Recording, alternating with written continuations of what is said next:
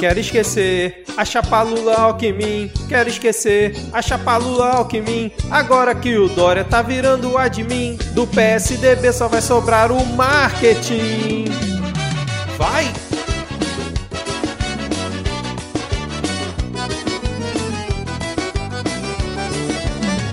Quero esquecer a chapa Lula Alckmin. Quero esquecer a chapa Lula Alckmin. Agora que o Dória tá virando o admin do PSDB, só vai sobrar o marketing.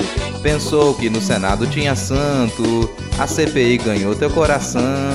Só que a realidade te encara, o Congresso mete a vara aprovando o bolsolão. Dia a dia aumenta esse desmanche, até a base vai se arrepender. Agora que tem fungo derretendo, abandonaram o jumento e aprenderam a fazer quen.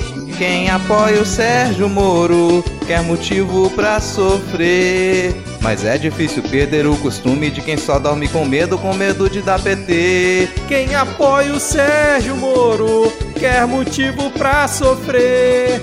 Mas é difícil perder o costume de quem só dorme com medo, com medo de dar PT. Quero esquecer a chapa Lula Alckmin. Quero esquecer a chapa Lula Alckmin. Agora que o Dória tá virando o admin do PSDB só vai sobrar o marketing. Quero esquecer a chapa Lula Alckmin. Quero esquecer a chapa Lula Alckmin. Agora que o Dória tá virando o admin do PSDB só vai sobrar o marketing.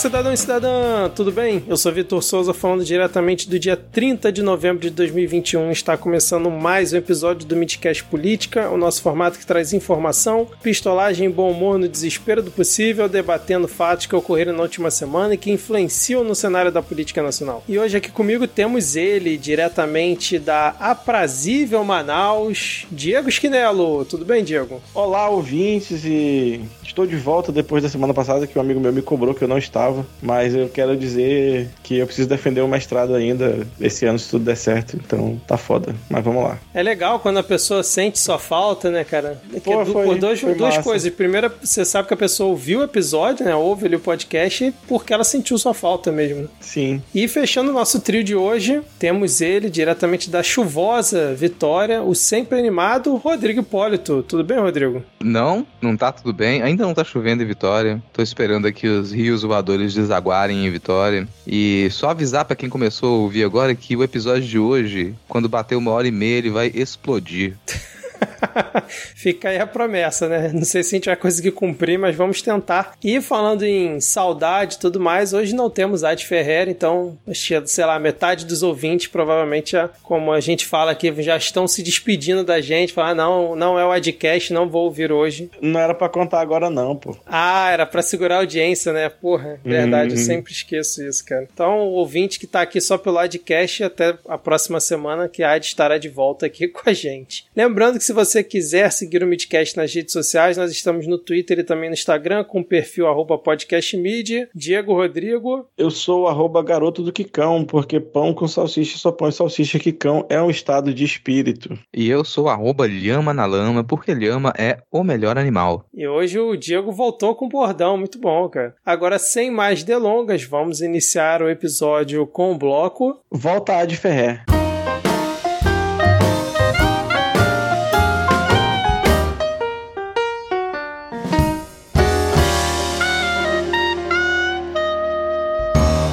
Bom, começamos aqui esse nosso primeiro bloco com uma atualização de notícias passadas, pois finalmente o PSDB conseguiu terminar as prévias né, internas pela disputa à presidência em 2022, ou como o pessoal tem falado, né, a disputa para ver quem vai terminar em quinto lugar nas eleições de 2022 para presidente. E o governador de São Paulo, nosso querido João Dória, político que melhor dança junto com Cláudia Leite, obteve 53,99 49% dos votos, enquanto Eduardo Leite teve 44,66% e o famoso Ken, Arthur Vigílio Neto, muito conhecido aí do Diego, teve 1,35% dos votos. E no dia seguinte, o João Dória já estava dando entrevista falando que gosta muito do Moro, que talvez fosse trocar uma ideia com ele, mas isso a gente comenta mais à frente. Queria saber se vocês ficaram decepcionados aí com esse fim das prévias do PSDB, porque semana passada a gente comentou que não teve grandes emoções, não teve pintura renascentista, e agora eles finalmente conseguiram terminar as prévias e nenhum incidente, nada demais. E pelo menos a gente para de falar do, do PSDB por um tempo, né? Oh, mas você fica falando mal do Arthur aí, porque ele é desconhecido, mas ele foi a única pessoa que falou em expulsar a Aécio Neves do PSDB durante esse o debate dessas prévias aí. Ele falou isso no debate. E ninguém ouviu.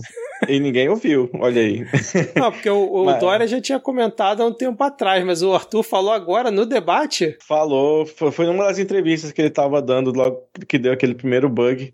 Que ele tá falando que o, o Aécio era o mentor do grupo lá do, do Leite, né? Já que ele não pode ver um negócio branco que ele vai para cima. E aí. ele comentou que o, o Aécio tinha que ser expulso aí do PSDB. Mas é, nesse dia estava muito difícil de acompanhar as prévias, porque estava tendo aí a final da Libertadores e eu estava muito ocupado, não vendo nenhuma das duas coisas e, e sei lá, bebendo cerveja, que, que, é o certo, no caso. Nossa, aquele tweet da conta do PSDB, que coisa cretina, né? O Brasil inteiro parado assistindo a final da Libertadores e as prévias Bom, do PSDB. Se foi uma piada, vamos dar o crédito, assim, de repente eles conseguiram ah, fazer alguma piada. A gente, a gente riu, não riu? É, é, funcionou. Ah, bom, agora começa o bingo, né? Porque vamos ver como qual vai ser a sequência de desfiliação do PSDB. Quem vai sair primeiro, qual vai ser a sequência de pessoas que vão se desfiliar do PSDB, porque assim que terminou as prévias já começaram essas conversas, né? Quem é que vai ficar, quem é que vai sair, se o Alckmin vai mesmo sair do, do PSDB. Já estavam na expectativa se o Dória ele vencesse, como ele venceu. Então meio que confirma essa esse rebranding do PSDB, o novo PSDB agora, né? O PSDB todo repaginado. Então essas antigas figuras talvez elas não tenham mais espaço e o o, PSDB já tinha morrido em 2018, passava mal, morria e passava mal, e agora ele vai tentar se reerguer como um outro partido, como um partido com propostas aí supostamente diferentes, se o Dória ele realmente continuar nesse caminho de ser a grande figura, ser a grande liderança do PSDB.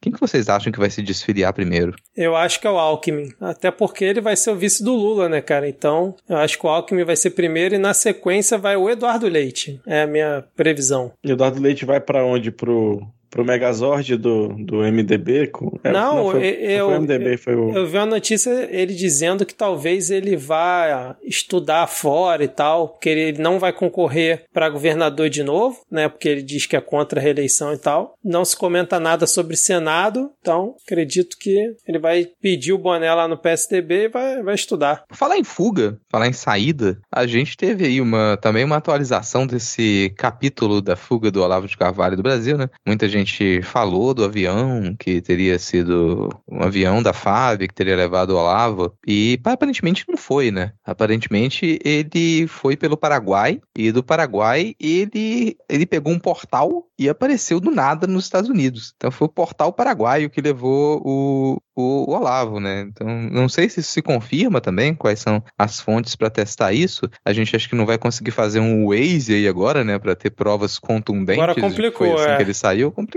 Não, e todo mundo sabe da eficiência do portal Paraguai ao longo de todos esses anos, né, cara? A gente sabe muito bem que as coisas entram e saem do Paraguai e simplesmente elas desaparecem por aí, como aconteceu com o Olavo uma coisa que, pô, todo mundo conhece. Mas pelo menos agora faz mais sentido, Rodrigo, que eu lembro que semana passada a gente estava falando PF, Polícia Federal, porque tem que especificar que PF é Polícia Federal, né? Porque vai que tem algum Bolsonaro escutando, fica meio na dúvida, igual o Bolsonaro. Porque a polícia, a gente falou, né? A Polícia Federal deixou o Olavo sair, fugir do país pelo aeroporto, como é que pode e tal. E se ele realmente foi pelo Paraguai, aí pode ser que faça algum sentido, porque quem já cruzou, né, ali a fronteira entre Brasil e Paraguai, sabe que é perfeitamente possível ele ter passado ali sem ninguém ter visto, dado entrada no Paraguai e seguido seu rumo. É, talvez você imagina, o Olavo ele atravessou a fronteira para o Paraguai, e aí ele pegou uma motoneta e ele resolveu fazer um tour pelos Andes e atravessou os Andes, como a América Central. Meu Deus. E aí, é, chegou lá pelo, pelo muro do, do Trump,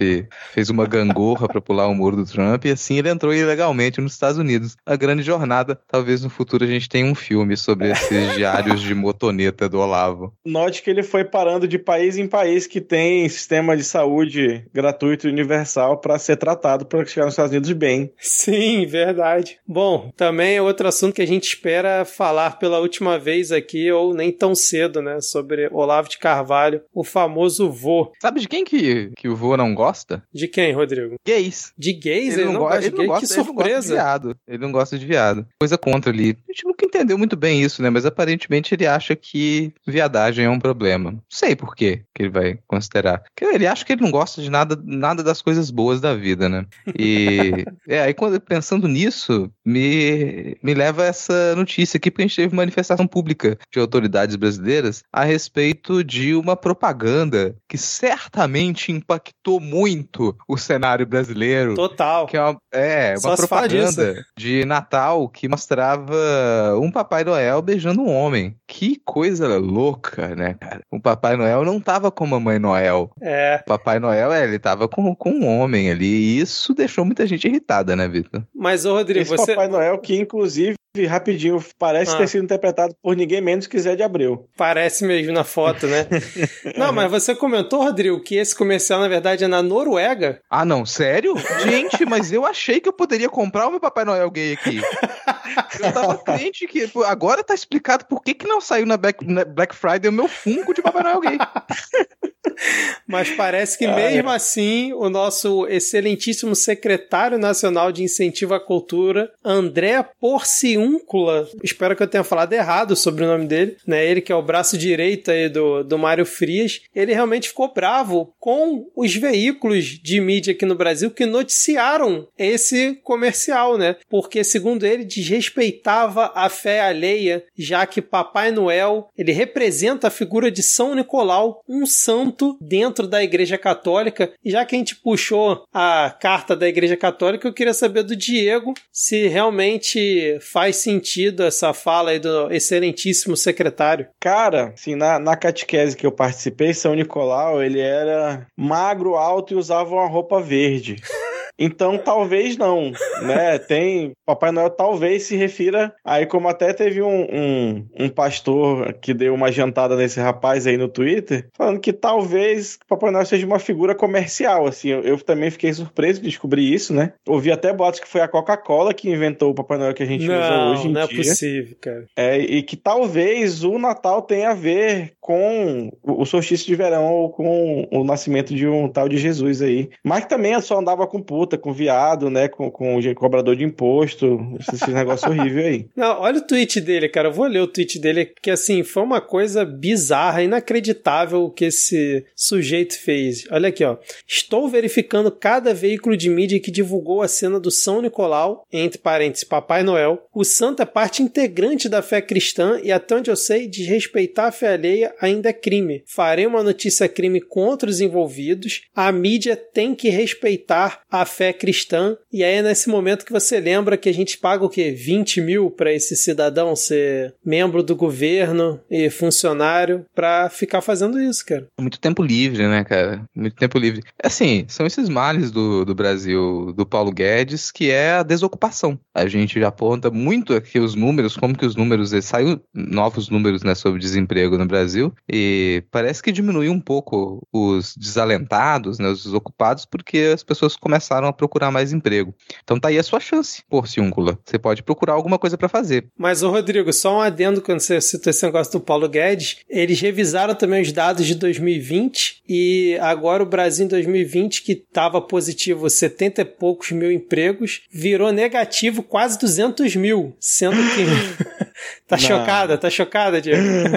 Sendo que na, no mês anterior eles já tinham reduzido em quase 50%, porque era, sei lá, 150 mil positivo, caiu para 70 e tantos mil positivo e agora é 191 mil negativo em relação a 2020. Vai chegar fim do ano, vai estar o quê? Meio milhão de, de, de negativo, né? Porque. É porque eu não sei se vocês lembram, mas a taxa de desemprego no Brasil ela tá em 13% desde o governo do Temer que não muda. É. Porque toda vez mudam o jeito de calcular essa porra. Né? E aí o, o Guedes fica inventando, ah, porque gerou emprego formal, cara, não. E aí você pode. Esse é praticamente o único caso onde o jeito de fazer pesquisa do bolsonarismo funciona, que é tipo, pergunte aos seus amigos. Que você vai ver que todos eles estão ou na informalidade ou desempregados. É. A maioria. né? É, o único índice que eu vou confiar agora é o índice de felicidade do povo brasileiro. Então, Felicidade. você, cara, é, porque você tem que medir o índice de felicidade. Porque se você mede o índice de emprego, você fala, nossa, as pessoas elas são empregadas. Mas que tipo de emprego que é? Você tá feliz com o seu emprego? Você tá ganhando o suficiente? Você acha que você tá recebendo o suficiente? O que você ganha te deixa feliz? Você consegue alcançar os seus sonhos? E, aí você pega o índice de felicidade. E o brasileiro, nesse momento, né, tá com a felicidade lá embaixo.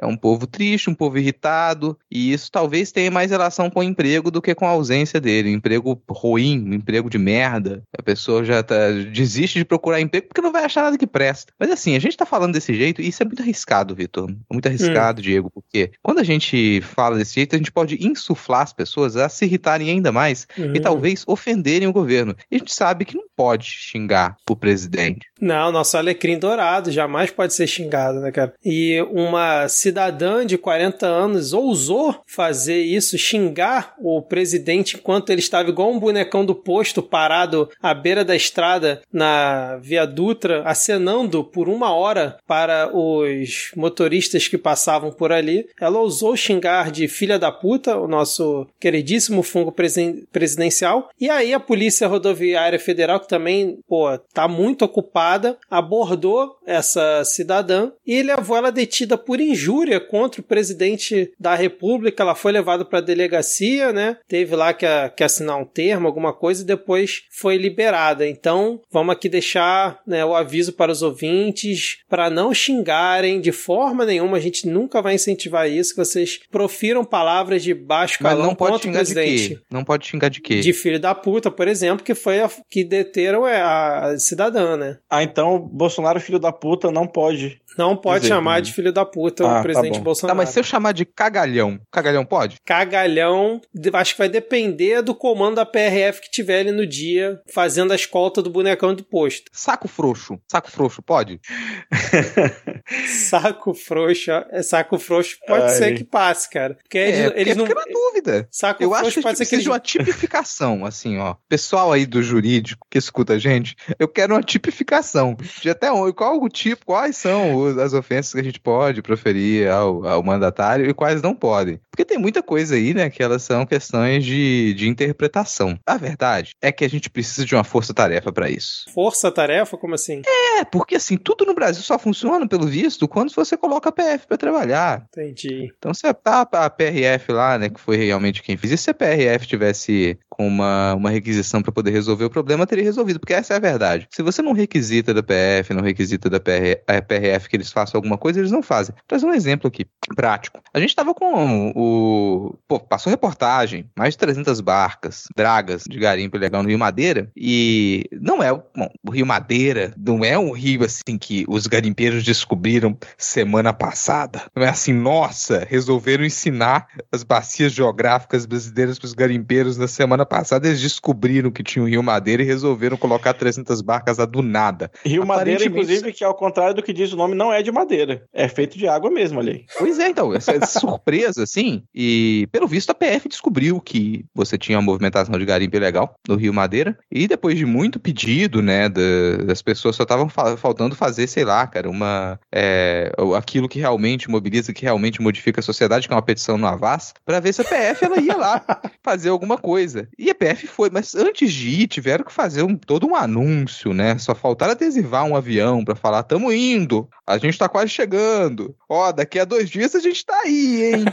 olha só, deixa eu fazer um aviso aqui agora, aviso sonoro. Passa um avião um com aquela aqui. faixa gigantesca pendurada atrás que tu é, fez. Daqui meia tá hora chegando, a gente chega. Tá chegando o dia, né? Marcou ali, confirmou presença no, no evento do Facebook. E aí, daquelas 300 e poucas dragas de garimpo que estavam no Rio Madeira, mas agora com a atuação da PF conseguiram é, queimar algumas, prender alguns garimpeiros, mas mais de 200 dessas dragas. Isso é uma atualização de notícia passada que a gente está comentando aqui também, tá, gente? Apesar de toda a piada que a gente está fazendo, é um assunto muito sério, porque, bom, a movimentação da PF conseguiu desarticular temporariamente. PF esse, do Ibama, vamos sempre. É, e do Ibama conseguiu desarticular temporariamente essa, essa grande movimentação de centenas de barcas pra, de dragas de garimpo no Rio Madeira, mas mais de 200 delas conseguiram fugir porque já sabiam que iam lá e que ia ter essa operação, foi tudo muito avisado, tudo muito noticiado, mas ainda conseguiram prender alguns. Então, essa, a movimentação, no fim das contas, ela continua, né? Porque o Rio Madeira já é alvo de garimpo ilegal e já há bastante tempo. Não, e a audácia dos caras, né? Porque eles botaram, como se falou, 200, 300 balsas lá bloqueando e ainda depois divulgaram áudio, né? Dizendo que eles iam fazer o paredão lá, independente de quem fosse, iam querer confrontar a fiscalização, mas depois acabaram é, botando a balsa em pernas e foram embora, né? Mas é aquilo, né? Eles foram embora e agora estão aonde? Cadê a investigação da Polícia Federal e dos órgãos competentes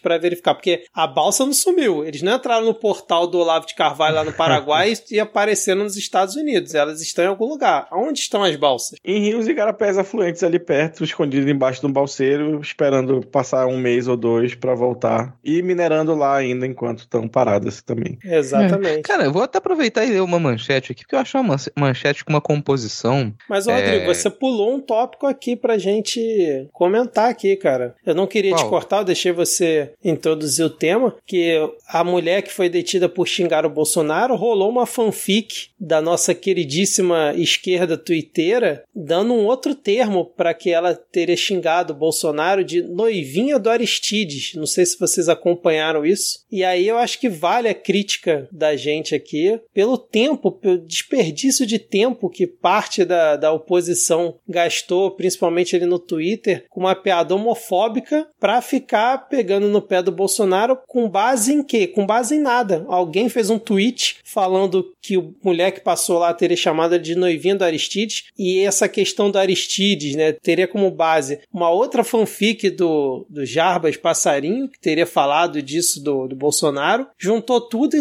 o Twitter ficou dois dias mantendo nos Trend Topics lá noivinha do Aristides, todo mundo tweetando, para no final não ser nada, ser só uma fanfic bizarra. E aí eu botei isso aqui só para esse gancho para saber se vocês querem comentar alguma coisa que eu particularmente achei uma perda de tempo essa, essa questão, né? Tanta pauta importante. Pois é, cara. Para mim, encerra aí. Honestamente, o pessoal do Twitter tá tá órfão de CPI, cara. A galera tá sentindo muita falta de CPI, qualquer coisinha que aparece, o pessoal resolve fazer um estardalhaço. É uma necessidade. Então aí, Congresso Nacional, por favor, por favor, né? Cadê a CPI do Bolsolão? Porque a gente precisa. É questão de saúde mental do povo brasileiro ter uma nova CPI. Do contrário, a gente pode continuar com esse tipo de fanfic sem graça. É isso aí, não, quero, não é. tenho nem o que comentar, porque não. Não, não há comentário. Ah, vamos é. comentar a manchete que eu vou trazer. A manchete que eu ia trazer aqui, que eu achei a manchete muito curiosa e ela é difícil de compreender. Que é: piloto de beira-mar e alvo de Narcos Gold tem licença do governo para garimpar o equivalente a 800 campos de futebol na Amazônia. Exatamente. Eu confesso que quando eu vi a manchete, eu fiquei assim, cara, quem é Narcos Gold, né? Porque eu achei que fosse sei lá, um outro traficante que era rival do cara, mas não, Narcos Gold era a operação. Era a nova da... temporada da Netflix, né, cara? Sim, Narcos. É, pois é. Ai, ai. Mas não, é a operação lá da Polícia Federal, né, cara? Mas o, o que eu achei mais curioso nessa notícia, desse piloto do, do traficante Beramar, para quem não associou o nome à, à, pessoa, né, do cara ter essa permissão para fazer o garimpo, é porque quando foram perguntar lá pro órgão responsável por dar essa, essa liberação, eles falaram assim: não, Mas a gente, quando dá esse tipo de liberação, a gente não tem que ficar vasculhando a vida pregressa da pessoa.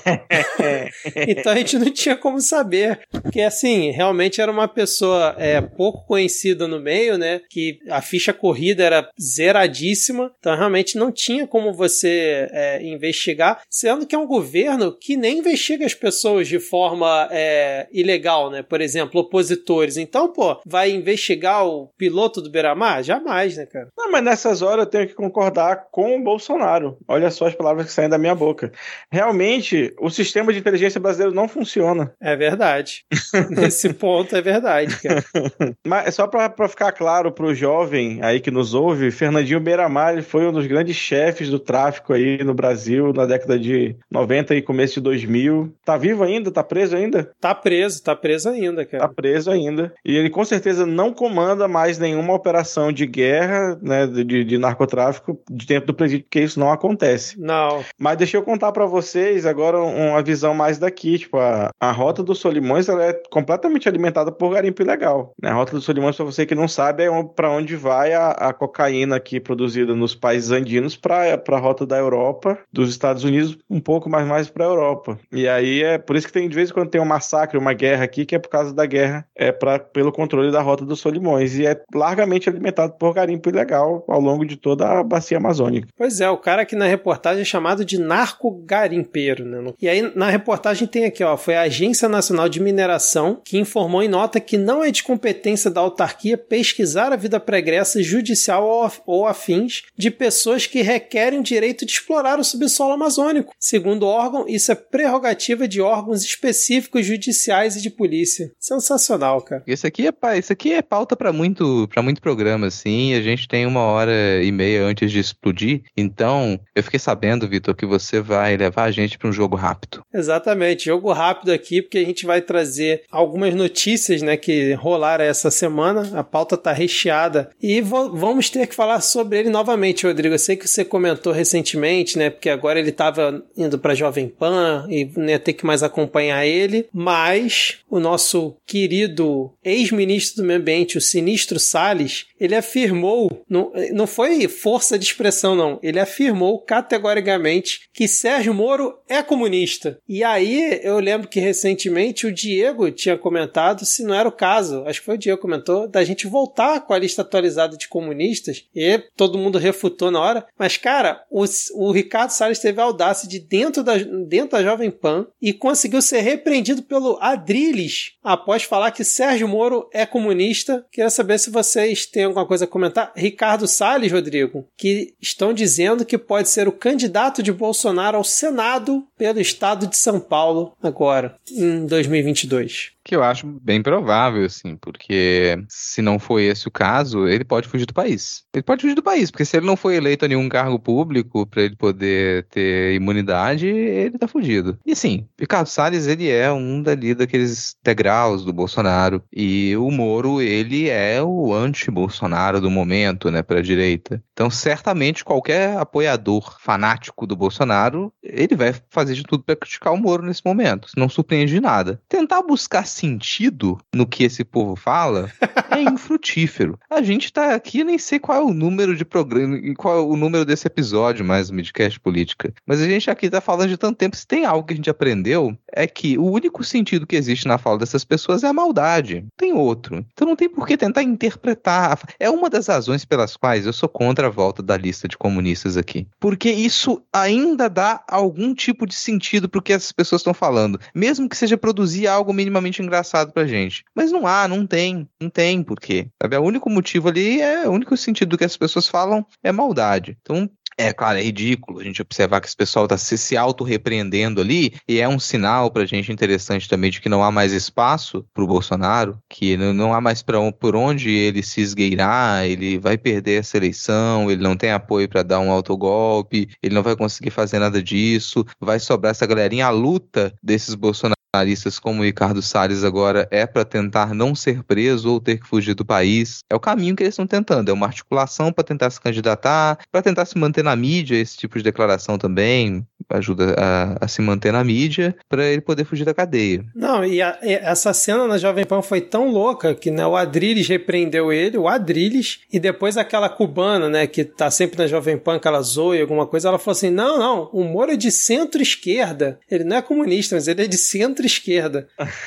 não, mas é, a gente não consegue entender muito bem, porque a gente, infelizmente, ou muito felizmente, não aí inalou a fumaça proveniente de, da queima de 20% do Pantanal, como foi o caso do Salles, então não dá para entender mesmo, não.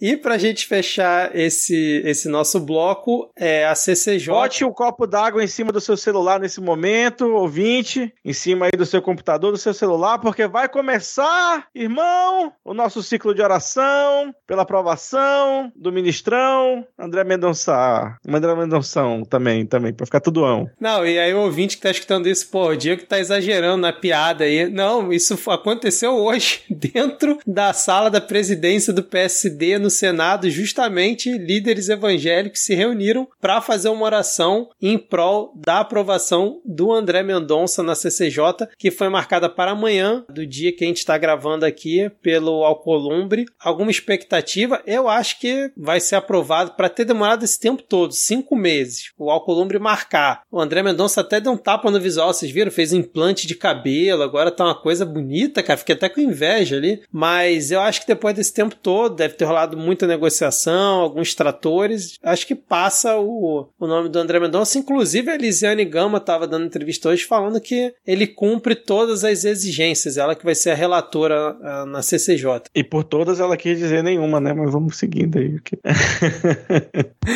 Nenhum comentário, Rodrigo? É, só o comentário que eu vou fazer sobre isso. A minha voz tá até falhando aqui, eu já tá o eu já tô tentando compartilhar a minha voz. É que eu tô torcendo para que seja rejeitado, porque existe essa chance do André Mendonça ele não ser tu aceito. acha, cara? Não passando sabatina, existe essa chance. É, é sempre, claro, mas é mota a chance de alegria do que a de tristeza. A alegria tá uhum. sempre mais distante. Mas existe essa possibilidade. O nome do André Mendonça ele não é bem recebido desse jeito, não. Não era um nome forte, não era um nome fácil de passar.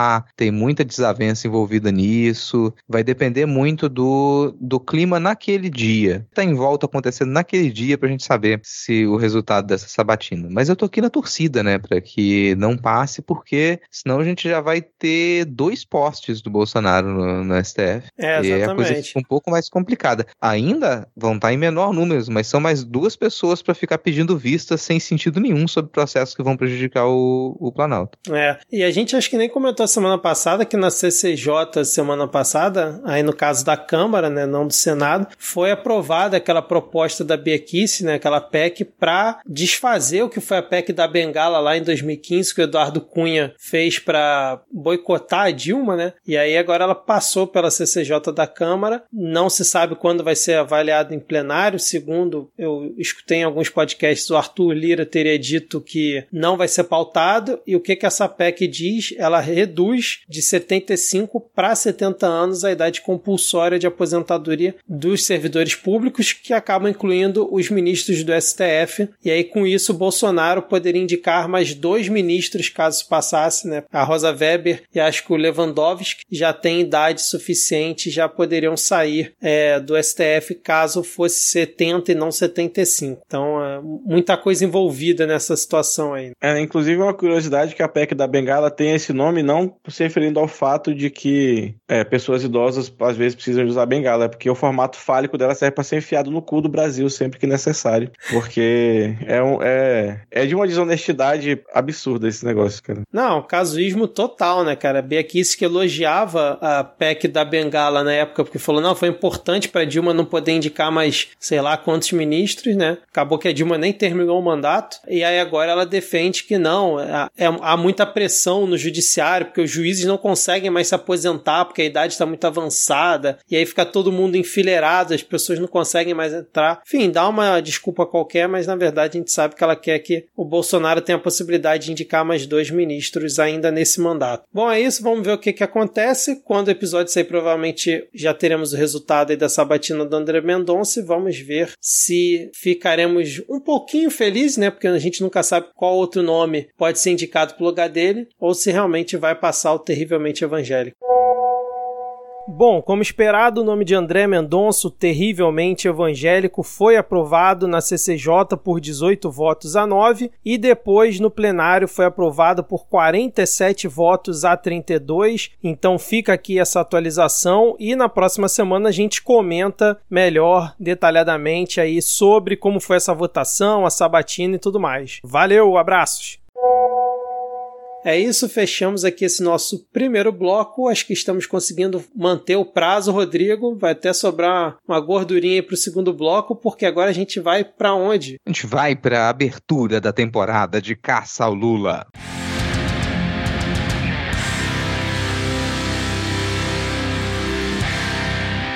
Bom, começando aqui o ponto da pauta, vai estar aberta a temporada de caça ao Lula e você precisa se inscrever, Diego. Você precisa se inscrever para caçar Lula. Vitor. E quando você abre a temporada, você começa a ter os nomes colocados para quem vai poder caçar Lula e as pessoas começam a mostrar suas armas. É esse o momento que a gente vive no final desse mês de novembro, início do mês de dezembro de 2021. A gente já começa a ter os nomes, os nomes dos caçadores e caçadoras que vão ter aí um ano, quase um ano inteiro para poder atacar Lula, para poder tentar retirar o primeiro lugar das eleições de 2022. O Dória, como a gente já comentou, ele venceu as prévias do PSDB, então é um dos candidatos. A gente não sabe ainda quais vão ser as coligações que elas vão ser feitas, então alguns desses pré-candidatos e pré-candidatas, eles podem sair dessa corrida e se tornarem escudeiros desses caçadores de Lula. Talvez o Dória ele tenha aí como seu é, o grande parceiro um outro caçador conhecido que é o Grande Marreco. O Marreco é um dos outros caçadores de Lula. O Marreco tá no páreo também. A gente tem uma possível desistência do nosso caçador já veterano, não, né? nunca conseguiu chegar até o final realmente de uma caçada, mas Ciro Gomes está aí. E a gente teve algumas escorregadas, vamos comentar aqui também sobre a pesquisa do Poder Data que acabou de sair. Mas a primeira coisa que eu quero que vocês comentem é sobre a filiação do fungo presidencial ao PL. Parece que foi. Não, só um comentário antes do, do da gente falar disso, que esse essa temporada aí de Caça Lula, que é uma mistura de Hunger Games com Round 6 aqui no nosso negócio para ver quem come pastel fazendo o cara mais feia. Mas parece que foi e parece que não gostaram, né? É, cara, o ato falho do, do Flávio Bolsonaro foi uma coisa linda de se ver, né? Hoje teve a filiação do Bolsonaro no dia que a gente tá gravando. O Bolsonaro com aquele papinho de sempre, que o Rodrigo até comentou aqui, ah, casamento, mas vamos ter uma relação, mas é uma, não é uma relação de marido e mulher, aquela coisa idiota do Bolsonaro de sempre, né? Falando do, do Valdemar da Costa Neto. E aí vem Flávio Bolsonaro, que também se filiou hoje ao PL. Flávio Bolsonaro ele conseguiu um fato incrível, né? Porque ele recentemente acho que tinha se filiado ao partido lá do Crivella, aí depois foi pro Patriota e agora, seis meses depois, já tá no PL, tipo, num período assim, sei lá, um ano, um ano e meio. E aí ele puxa o microfone, vai lá fazer aquele seu discurso, né? Todo empoderado. E do lado do Valdemar da Costa Neto, que já foi preso, do lado da Flávia Arruda, esposa ali do. Esqueci o nome dele, José Arruda, aquele ex-governador governador do Distrito Federal, também foi preso. Se ela é arruda, é capaz dele ser arruda também. Não sei quem é, mas é um é, bom chute. É o governador do Distrito Federal, esqueci o primeiro nome dele. Mas ao falar Bolsonaro, para criticar o Lula, começa a falar de ex-presidiário, então que falando que o ex-presidiário vai ser é, é, o líder das pesquisas e pipipi popopó, e o, o Valdemar só olhando para ele assim com aquela carinha tipo, o que que você tá falando, meu filho? E aí já tá rolando nos bastidores que algumas pessoas lá lá do PL teriam comentado que o Flávio Bolsonaro não pode chegar desse jeito dentro do partido falando esse tipo de coisa, porque tem que ser o discurso para agregar, e essa fala dele pegou mal dentro de certas alas ali do partido. Mas fora isso, tá lá Bolsonaro filiado, e também pelo que falaram nos bastidores, o Valdemar realmente deixou apoio ao vice-governador lá de São Paulo, né, que vai ser apoiado pelo Dória, para apoiar o nome do Bolsonaro, que deve ser o Tarcísio Freitas feitas e também no Nordeste, em algum, alguns estados, o Valdemar teria desfeito os acordos para apoiar os nomes que o Bolsonaro vai indicar. Parece que na Bahia vai ser o João Roma e tudo mais. Vamos ver como é que vai ser esse casamento aí, né, do, do Centrão. Agora Bolsonaro é mais centrão do que nunca, né, cara? Circulou muito aquele vídeo hoje do Eduardo Bolsonaro, né, na filiação dele no PSL. Eu vou olhar pra cara de cada um de vocês. Eu quero saber se vocês vão se seduzir pelo Centrão ou serão Jair Bolsonaro até o fim. Então eu acho que é, é o tipo de vídeo que ele vai. É como um vinho, né? Ele vai amadurecendo com o tempo. Aí se torna um, um vinagre ralo, porque a gente percebe que ele disse isso não no sentido de que tinha que permanecer firme forte Bolsonaro. Pelo contrário, ele queria saber quem era que ia se render ao Centrão, que era o plano desde sempre.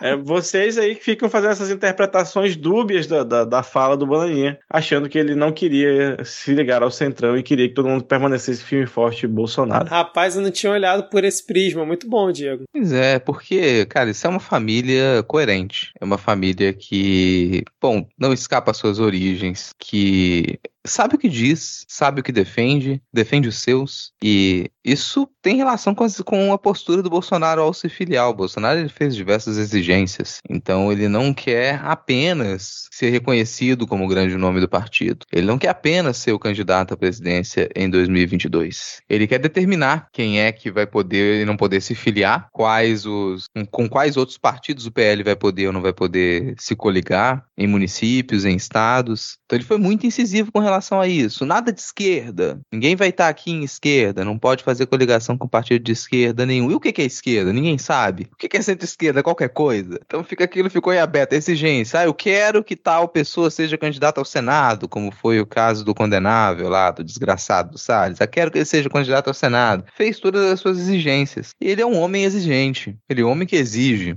ah, tá. É, é um homem exigente. Faz muitas exigências. Se não for do jeito que ele quer, ele bate o pé, ele choraminga, ele dá o seu chilique, já prevendo o que vai acontecer em 2022, e eu insisto aqui no que eu disse, já não a questão com Bolsonaro já não é eleição e ele sabe que ele não tem força para dar autogolpe, é quantos dos seus ele vai poder salvar da cadeia e da fuga do país com essas eleições, e ele já bateu o pé que, bom, ele tá afim de participar de debate, porque ele é um cara aberto à discordância, ele aceita pontos de, vida, pontos de vista diferenciados, ele entende isso, só que ele só vai para debates se os candidatos aceitarem não fazer nenhuma pergunta com relação a nada que seja um problema para ele. Então não pode perguntar sobre a família dele, não pode perguntar sobre corrupção no governo dele, não pode perguntar sobre a situação de desemprego do país, não pode perguntar sobre cloroquina, não pode perguntar sobre a pandemia, não pode per... são alguma mas também, né, as pessoas querem o quê? Que aconteça o quê em um debate? São só alguns temas que ele tá querendo ali se preservar, né, cara? Agora o que eu achei curioso dele falar isso é que tipo assim, ah, as emissoras têm que se precaver, né, e não pode ter isso de ataque pessoal, como se os políticos né, nem fossem combinar de não, não vamos fazer ataques pessoais e na hora que tá ao vivo pro Brasil inteiro vão fazer ataques, né? Bolsonaro vai fazer o quê? Fingir que tá passando mal e desmaiar ali no meio do debate ou sair correndo? Ele pode não fingir, pode passar mal de verdade, que a gente sabe que também corre na família aí, né? A gente que tava aqui antes da gravação discutindo problemas hereditários de saúde, Sim. vai saber se essa condição aí de, sei lá, expelir coisas além de palavras durante o debate não pode ser de família. É. Agora, uma coisa, voltando aqui ao Dória, que eu queria ver se vocês conseguirem entender, quando ele dá entrevista falando que gosta muito do Moro e tal, e aí já vi algumas pessoas falando que o Dória poderia se juntar ao Moro e fazer uma chapa Moro-Dória, e o Dória como vice. Qual o sentido do Dória, atual governador de São Paulo, podendo se candidatar à reeleição, desistir disso para disputar uma prévia do PSDB para candidatura à presidência, ganhar e alguns meses depois falar: não, vou ser vice do Moro e vou desistir de tudo? Eu tinha entendido que era o Moro como vice. Ah, o Moro? Como... Não, eu vi gente falando do Dória é? como vice, é. Mas qualquer que seja dos cenários, não importa, porque nenhum dos dois vai dar o braço a torcer e aceitar ser vice do outro, porque eles já estão investidos demais no seu projeto próprio de poder. Com certeza. Então, não, não, não vinga para mim. É. Falando nisso, o general Santos Cruz. Você acha que ah. ele. Você acha que ele, se existisse, eu também acho que não vai existir, mas eles vão ficar naquela ali de mutuamente puxar o saco um do outro. Ah, sim. Ah, sim. do outro. Porque se tivesse uma chapa, com certeza essa chapa ela seria intitulada Chapa Douro. Chapa, chapa Douro? Douro. É, cara, Douro. E aí seria todos aqueles com materiais de campanha dourados, é, com apóstolos, assim, chapa Douro. Imagina aquela, aquela identidade visual de cerimonial. Quase uma loja de aliança, assim. Se o Dória realmente concorrer à presidência, o que eu ainda acho que pode não acontecer e ele se candidatar à reeleição pelo governo do, do estado de São Paulo, ia ser muito engraçado porque ia ser uma reedição de Pastor Everaldo e Aécio Neves. Lembra? Aquela bola levantada pro outro cortar. Ia ser igualzinho Dória e Moro nos debates, cara. Mas eu acho, sinceramente, que o Dória, depois dessa confusão toda que ele arrumou, ele não ia se prestar a isso. Eu ainda acho que ele vai desistir da candidatura se o Moro continuar pontuando bem nas pesquisas e vai tentar o governo de São Paulo mesmo e vai dar uma pernada no seu vice que ele já falou que vai apoiar, né? Mas enfim. Agora, falando em outras candidaturas, a gente teve o general Santos Cruz se filiando ao Podemos. Tem algumas pessoas falando que ele vai ser o vice na chapa do Moro, seria uma chapa pura do Podemos. Outros estão falando que ele vai se candidatar a deputado, a deputado federal. Vamos acompanhar, mas é mais um ex-atual ex bolsonarista indo ali pro lado do Moro, né? É a chapa pura, pura incompetência. Pura incompetência. E a gente teve a incrível des, é, desistência do Mandetta de uma candidatura que nunca existiu, Diego. Ah, não, cara, poxa. Em quem o pessoal do Goiás vai votar agora? Exatamente, cara. Eu achei muito engraçado essa matéria, né? Mandetta desiste de candidatura. Candidatura que nunca existiu, então ele desistiu é, pô, de quê, e né, agora, né, que, agora que o Luciano Huck tava mandando beijo pro Mandetta no, no Domingão lá, eu achei agora vai. Agora sim, cara. Agora isso aí a campanha começou. Com um cabo eleitoral desse, né, rapaz? Quem aí não fica com 0,5% de, de votos? É. O PDT estaria discutindo a desistência da candidatura do Ciro. O Rodrigo comentou rapidamente aqui, mas o PDT também negou essa notícia, então continua do jeito que tá, não tem mais muito a acrescentar. Vou fazer uma, profe uma profecia aqui. Ah. Se, acho que, se o PDT forçar o Ciro a desistir, o Ciro se filiar ao Patriota e vamos ter a chapa Ciro da Daciolo. Caraca, Ciro Daciolo. Ousada essa Mas como é que era a frase lá da democracia mesmo? A democracia... democracia é uma delícia, mas tem certos custos, né? É, olha só, é, é esse é o slogan. A democracia é uma delícia. É, pronto, olha só. Chapa Paulo Guedes, da Silva. Paulo Guedes preso amanhã. Muito bom, cara. É, além disso, a gente teve o Marreco falando que poupou o Lula de uma derrota em 2018. Ou seja, assumindo que interferiu sim, que foi de propósito sim. É, Eu mas... adoro usar falhas dessa galera. Não, na é, verdade, é eu, eu assisti a, esse trecho, ele fala que nunca agiu de forma é, parcial, tudo mais, não sei o quê, mas, na verdade, ele teria até poupado o Lula de uma derrota, porque com certeza ele teria perdido mesmo se disputasse. É porque ele falou que estava fresco na memória do povo os grandes escândalos de corrupção, da corrupção que começou no governo do PT. a corrupção que de maneira alguma vem do Brasil Império, que, que de maneira nenhuma Collor passou, Sarney, Itamar. É, então exatamente. teremos aí possivelmente Collor vice de Moro, já que o Collor não foi corrupto. Collor vice de Moro, caraca. Imagina as chapas, cara. Ciro Daciolo, Moro Collor. Nossa senhora, hein? Sensacional. Ou Molor. Molor. agora, agora, falando ainda no Marreco, não sei se o Rodrigo quer comentar alguma coisa, mas a gente teve uma sensacional pesquisa que até a Vera Magalhães deu uma zoada porque, cara, não tinha como, que foi noticiada pelo antagonista, né, que é a assessoria de campanha do, do Moro, que dizia o seguinte: sem Lula e Bolsonaro, Moro vence em todos os cenários. E aí fica aqui, ó, sem o Vira Casacas, sem o Medo e Delírio Brasília, sem o lado B do Rio, sem as Cunhãs, sem dezenas de outros foros de Teresina, dezenas de outros podcasts da Podosfera, o Midcast Política é o melhor podcast de política do Brasil. Quanto a isso, não há dúvida. Inclusive, se tirassem todos os outros candidatos, o Moro seria eleito em primeiro turno com 100% dos votos válidos. Se ele não cometesse mais nenhum crime no meio do caminho, né, gente? O que eu acho engraçado nisso é que pode ser que não. É, até isso pode ser que não. Mas sabe que tem uma coisa que ao pensar nisso dá um certo regozijo, que é bom, eu realmente acredito que a candidatura do Moro, ela, por ser a única via na qual a grande mídia, o grande empresariado está apostando, vai ganhar mais corpo e é provável que ele vá para o segundo turno contra o Lula e não o Bolsonaro. Se a coisa continuar nessa toada, o Moro crescendo, crescendo, crescendo, o apoio do Bolsonaro reduzindo, reduzindo cada vez mais, tanto com o eleitorado quanto na articulação. E seria muito mais gostoso ganhar do Moro. Depois de tudo isso, dessa última década, cara, o Lula ganhando do Moro, a comemoração deve ser muito mais deliciosa. Eu fico com receio de que no fim das contas toda essa campanha surta efeito e muitos fatos novos eles vão aparecer nesse ano de campanha. O ataque à esquerda vai ser mais intenso, talvez como a gente nunca tenha visto antes, o que é mais assustador porque a gente vive do ataque à esquerda nesse país, mas vai ser ainda mais intenso, então pode, a gente pode perder bastante terreno e essas, esses números, como na pesquisa que a gente vai comentar aqui, que indicam o Lula muito à frente, podem ser revertidos, isso pode acontecer, não dá pra gente ficar tão hiper confiante assim, mas que seria mais delicioso o Lula ganhando do Moro? Ah, seria. Imagina aquela imagem, aquela imagem do, do Aécio surpresos, mas coloca a cara do Moro.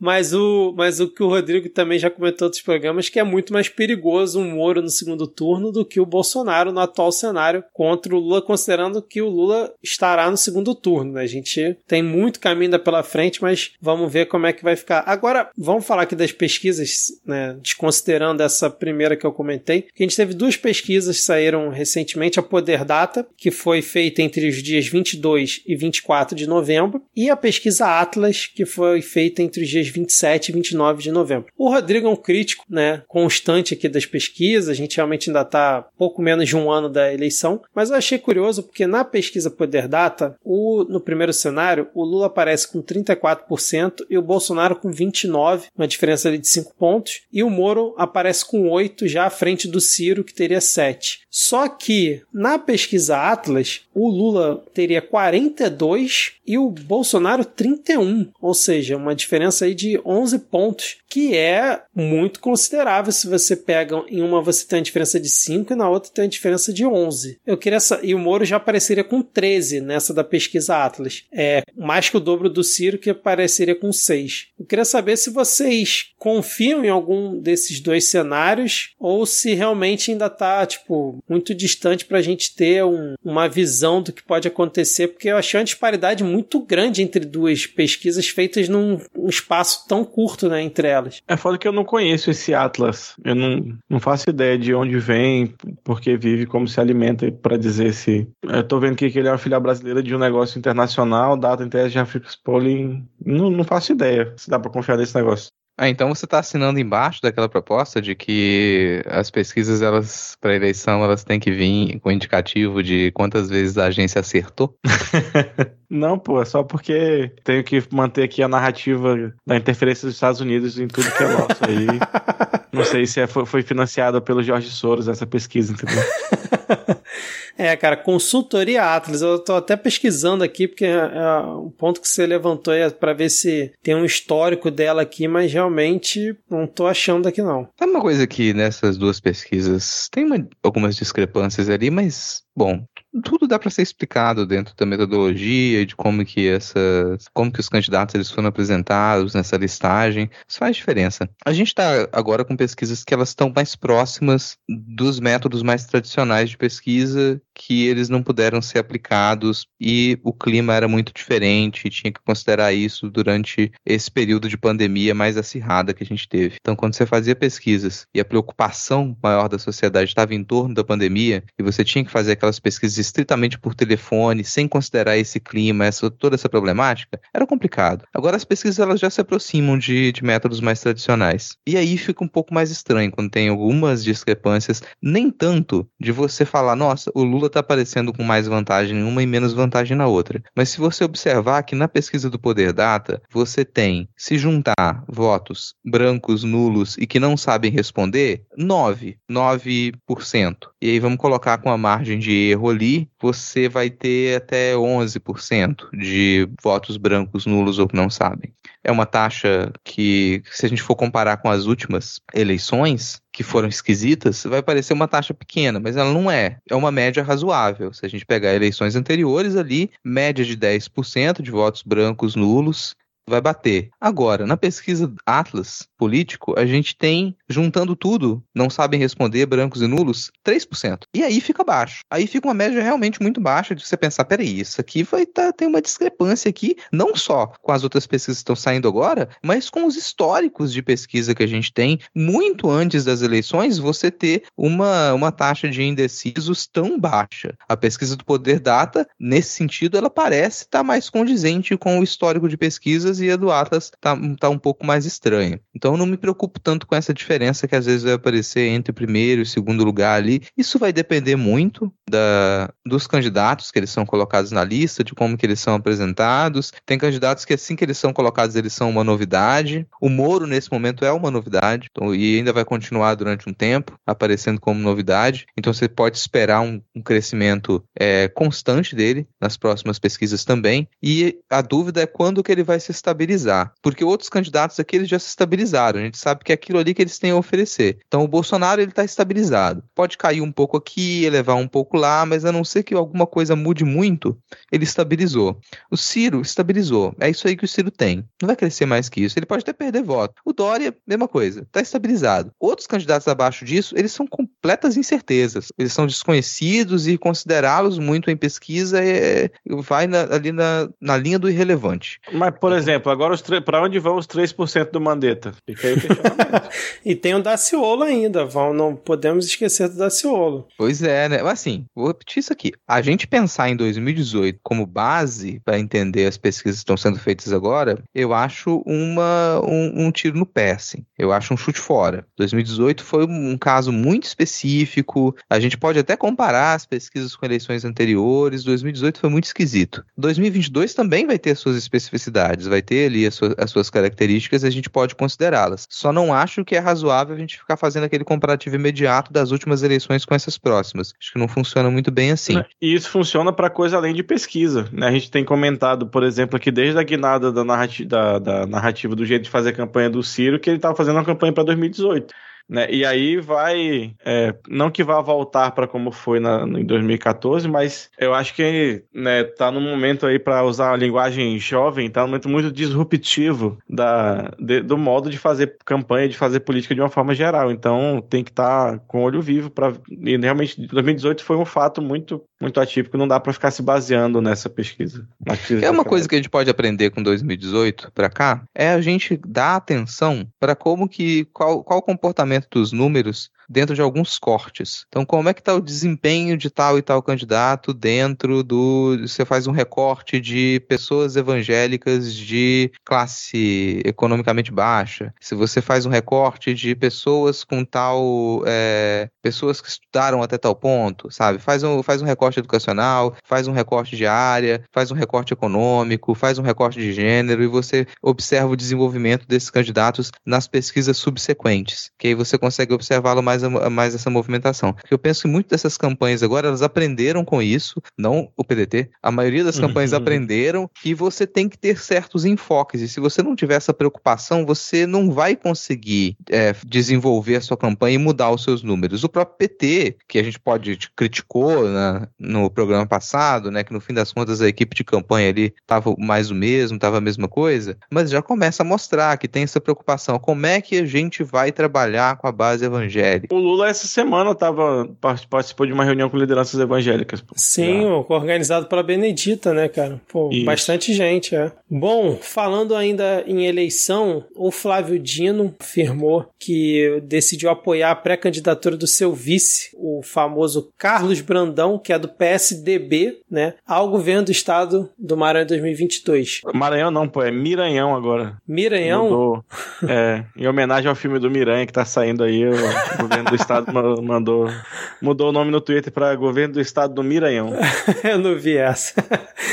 Não, e aí eu, eu até perguntar para vocês se vocês sabem que, para que, que o Flávio Dino vai concorrer, porque por enquanto eu não vi ele falando se vai concorrer pro Senado, alguma coisa do, do gênero. Ele foi pro PSB. Bom lembrar que o PSB né, provavelmente vai fazer uma aliança com Lula, talvez ali uma chapa Lula-Flávio Dino, não sei, Dino como vice, acho improvável, mas pode ser que saia. Mas dentro dessa reunião que o Flávio Dino fez de apoiar a pré-candidatura de um cara do PSDB, parece que foi uma reunião é, meio tumultuada, ao ponto da nossa queridíssima é, senadora Elisiane Gama esqueceu o celular no silencioso e simplesmente perder a votação no Senado do projeto que estava ali institucionalizando o orçamento secreto, vulgo Bolsolão, né, para dar, entre aspas, mais transparência a isso dentro do Congresso. E ela afirmou que por estar nessa reunião estava muito confuso, o celular ficou no silencioso. Quando ela viu, ela correu com todas as suas forças para tentar votar mas já não dava mais tempo. E aí eu usei esse gancho para a gente começar a falar sobre orçamento secreto Bolsolão e a vida de acompanhar o Congresso fora da CPI, que o Rodrigo já comentou aqui mais cedo, que é esse caso, por exemplo, a gente vê a Elisiane Gama, que era uma senadora que o pessoal gostava muito dentro da CPI, alegando que não conseguiu votar num projeto importantíssimo como esse, porque o celular estava no silencioso. Só um comentário antes da gente passar para isso, na, na, questão do Flávio Dino, que eu achei muito boa a primeira resposta que aparece aqui para mim, que é a pessoa falou: Maranhão não vota em Tucano, bola fora governador, vamos votar no candidato de Lula. Eu queria ser uma mosquinha na frente dessa pessoa quando sair a chapa Lula Alckmin. O que ela vai dizer? Não, para saber qual vai ser o candidato do Lula lá no Maranhão, né? Já que o Dino é aliado dele, né? Enfim. Mas, Rodrigo, você, né, que já citou aí no programa hoje que deveríamos ter a CPI do Bolsolão pro tuiteiro progressista voltar a ter ali um entretenimento maior e não ficar perdendo tempo com fanfic absurda. E essa história aí, cara, de a gente acompanhar os senadores, a gente vai falar do senador que votou a favor do PL aí do, do Bolsolão. Essa desculpa da Elisiane Gama, cara. E depois ela ainda veio falar assim: não, mas o Brasil inteiro sabe qual seria o meu voto. Não, senadora, ninguém sabe qual seria o seu voto porque a senhora justamente não votou. É, cara, assim, e primeiro falar do placar. É, falar do placar não, não foi um placar com grande margem, foi um placar apertado ali. De um quórum de 66, a gente teve 32, 32 votos para que pelo não e 34 votos pelo sim a gente não teve nenhuma abstenção, mas a gente teve ausências, né? Então não foi uma votação que ela estaria tão decidida. Faria muita diferença a gente saber qual é o voto da Elisiane Gama, que a gente não sabe, que fica um mistério. Faria muita diferença o voto do Rogério Carvalho, do PT, que estranhamente, né, ele voltou, votou contra a orientação do partido, que é um caso razoavelmente raro aí no PT. Normalmente os congressistas do PT seguem a orientação do partido. Isso chamou muita atenção. Então o Congresso ele decidiu por desobedecer o STF. É na prática o que a gente tem. O STF já tinha determinado que a gente precisa de transparência nas emendas do relator, que o problema não é necessariamente as emendas e não é necessariamente elas serem do relator. O problema é você não ter transparência, você não saber quem está requisitando para qual projeto, para onde a coisa vai, de onde a coisa veio. Isso é um problema. E fica muito esquisito quando algo, quando o Congresso ele decide desobedecer o STF. É primeiro ponto, problema da votação de um, um, um congressista do PT resolver não seguir a orientação do partido numa votação tão apertada, porque é o Congresso decidindo desobedecer o STF. A gente está num cenário extremamente complicado, em que o STF está sendo atacado de todos os lados. Aí quando você tem uma indicação de que aqui a gente tem um problema constitucional e um senador ele decide fazer a interpretação dele da Constituição para poder justificar o voto dele em desacordo com a interpretação da Constituição que o STF faz, que é o órgão responsável por interpretar a Constituição, a coisa desanda completamente. Aí a gente não sabe mais quem é quem. Rogério Carvalho no STF amanhã? É isso? Porque, pelo visto, ele tem uma interpretação muito mais acurada do que a nossa Constituição deveria ou não deveria dizer. Era esperado que fosse apertado. Se a gente for pensar bem, é, daria para a gente ter vencido essa votação, daria para ter vencido. Fica aqui o parabéns para toda a articulação, porque não é fácil articular uma votação dessa. Então não dá para considerar como uma simples derrota também. A articulação ela funcionou, a gente tinha corpo para poder vencer essa votação e derrubar essa a parte do secreto do orçamento, que o orçamento continuaria ali, mas a gente deixaria a parte do secreto, não precisaria fazer mistério de quem é que está está pedindo aquela e recebendo emenda para qual projeto, mas por conta desses pequenos deslizes a gente perdeu.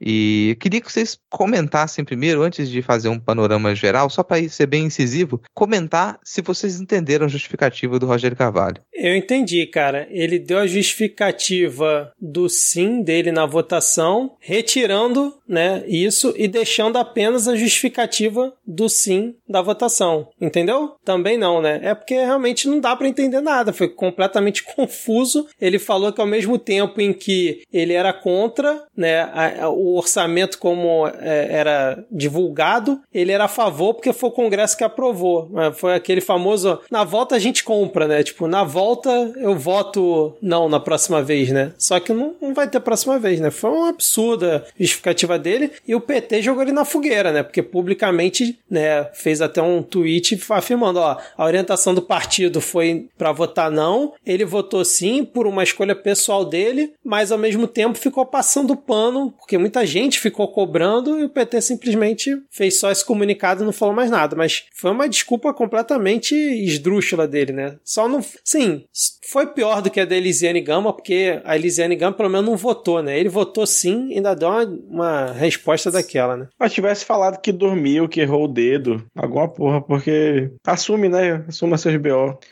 É a lei, mas é foda. Não, o próprio Flávio Bolsonaro, lembra? Quando foi votar no fundão partidário uma vez, falou que errou. Não, pô, me enganei aqui, votei errado. E o Rogério Carvalho é um dos senadores que já saiu reportagem dizendo que ele foi favorecido por verbas do orçamento secreto. Então aí você já fica, né? Não. O cara vota. O cara vota não. O cara vota sim.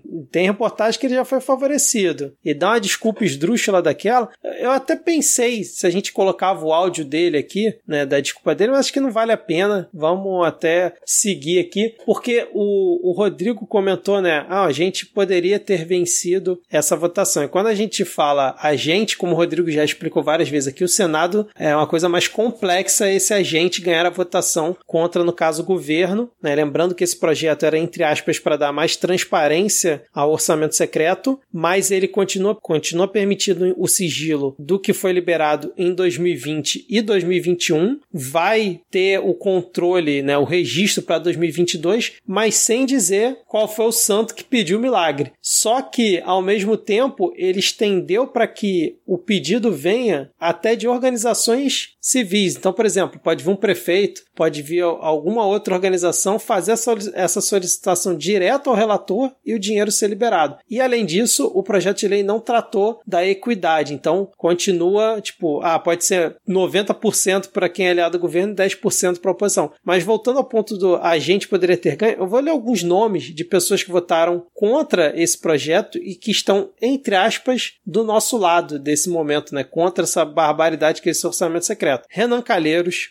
Eduardo Girão, Álvaro Dias, Jader Barbalho, Simone Tebet, Soraya Tronic, Isalci Lucas, José Aníbal de São Paulo. Só alguns nomes para vocês terem a ideia de como é diverso né, essa, essa questão aí do, do Senado. Ah, Otto Alencar e Omar Aziz votaram sim a favor do projeto. É sempre bom lembrar para a galera que ainda tem resquício aí da, da CPI e acha que eles são grandes progressistas. Né? Mais algum comentário sobre o orçamento secreto? Agora, tipo, passou o projeto, né? Foi uma sessão conjunta do Congresso Congresso, a Câmara aprovou de lavada. PS, inclusive, na Câmara, PDT, PSB deram vários votos a favor do projeto. É, o PT, que orientou contra, na verdade, só um deputado votou contra, tiveram 40 abstenções. Meu, meu voto é não, mas também não vou confirmar lá no, no sistema. Então ficou um negócio meio estranho também. Acho que é isso, cara. Infelizmente, derrota,